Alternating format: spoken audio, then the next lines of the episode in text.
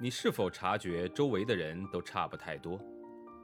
他们像不像流水线上被生产出来的标准件，有着相似的想法、类似的人格？又或者，你对西方某些发达教育抱有着神秘感？那留学又意味着什么？也许本书会给你一些启发和答案。欢迎收听《十一岁去德国：一个中国女孩的留学经历》。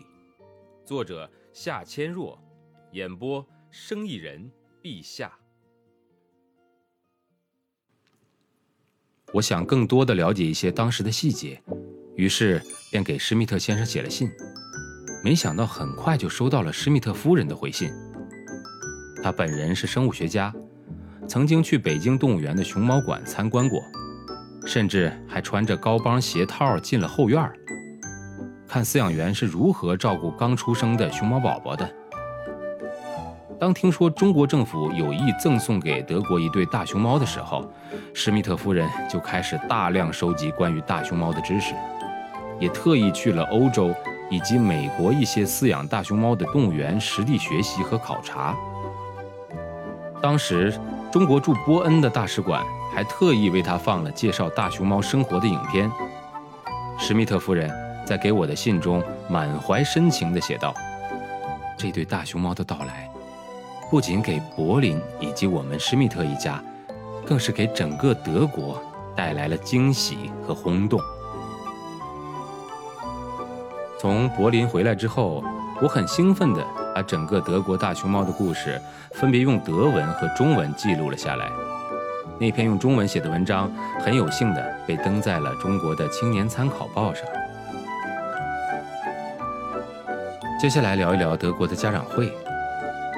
德国学校的家长会分为两种形式，一种和在中国很相似，各班的教室里面，父母坐在子女们的位置上，先听各科老师介绍课程内容以及进程，然后由班主任老师或校方人士介绍一些班级或者是学校近期的活动，最后家长们可以和老师们自由交流。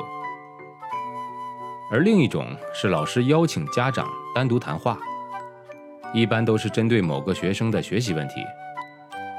每个学年中和学年末都发成绩单，需要父母过目后签字。成绩单上有专门一栏注明老师是否需要和家长谈话。家长看了成绩单之后，就会跟老师约个时间。当然，学生的父母也随时可以要求和老师谈话。老师们不觉得我有什么问题，因此从没有找过我的父母。但是我的爸妈对我的学习情况却总是忧心忡忡。他们觉得我上课的时间太少，家庭作业也太少了。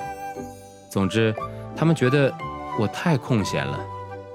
终于，有一次学期将结束的一天，妈妈主动找了我的一些老师。妈妈回来之后，并没有告诉我她和老师们说了些什么。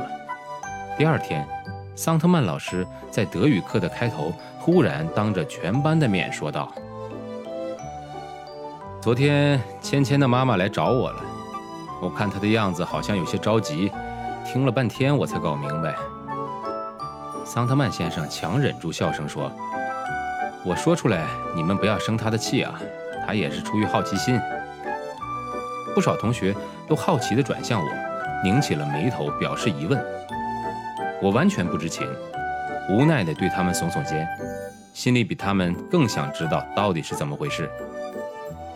芊芊的妈妈要求我给你们多加一些作业。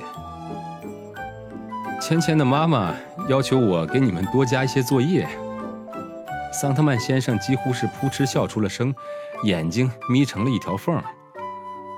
什么？很多同学都抗议地叫出声来了。同学们都转向我，对我摇摇食指，表示警告。我听到这些，脸唰的一下变得通红，心里想着：妈妈怎么跟老师说这些呀？桑特曼先生止住了笑声，用幽默的口吻对着全班大声表态道：“不过你们倒不用担心，我是不会让芊芊的妈妈把英式教育的方式搬到德国来的。”全班哄堂大笑，我也只能跟着苦笑。在德国中学的学习过程中，我能看到学生的人生道路上并排行驶着两列通向未来的火车。一辆列车中储备着知识，而另一辆列车中渐渐增多的是尊严、人格、自信、兴趣、学习意愿、思考、判断、世界观、价值观、道德标准、保持客观。表达、沟通、合作、独立、自律、责任、信任等等一系列做人需要所需的基本素质教育。这两列火车缺一不可，因为只有它们相互弥补，才是完整的学习和成长的过程。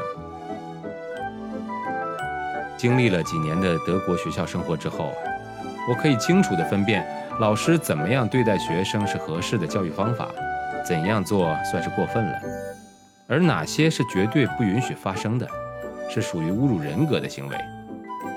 在德国的学校里，学生们在成长的过程中，当然也经历着各种各样的问题：学习上偷懒、考试作弊、偷窃、逃学，甚至吸毒。但是，针对每一种问题，老师和学校都有人性化的解决方法。德国的老师批评学生时，绝不会说出侮辱人格的话语，因为这违反了德国教育法中的规定，禁止一切老师不尊重人的尊严、平等、基本自由的外在行为。学校也绝不会把某个学生犯的错误用大字写在墙上，让全校去观赏，因为这些都极度危害到了人的尊严。无论是学校还是社会。对于人的尊严的维护和尊重是一切的首要条件。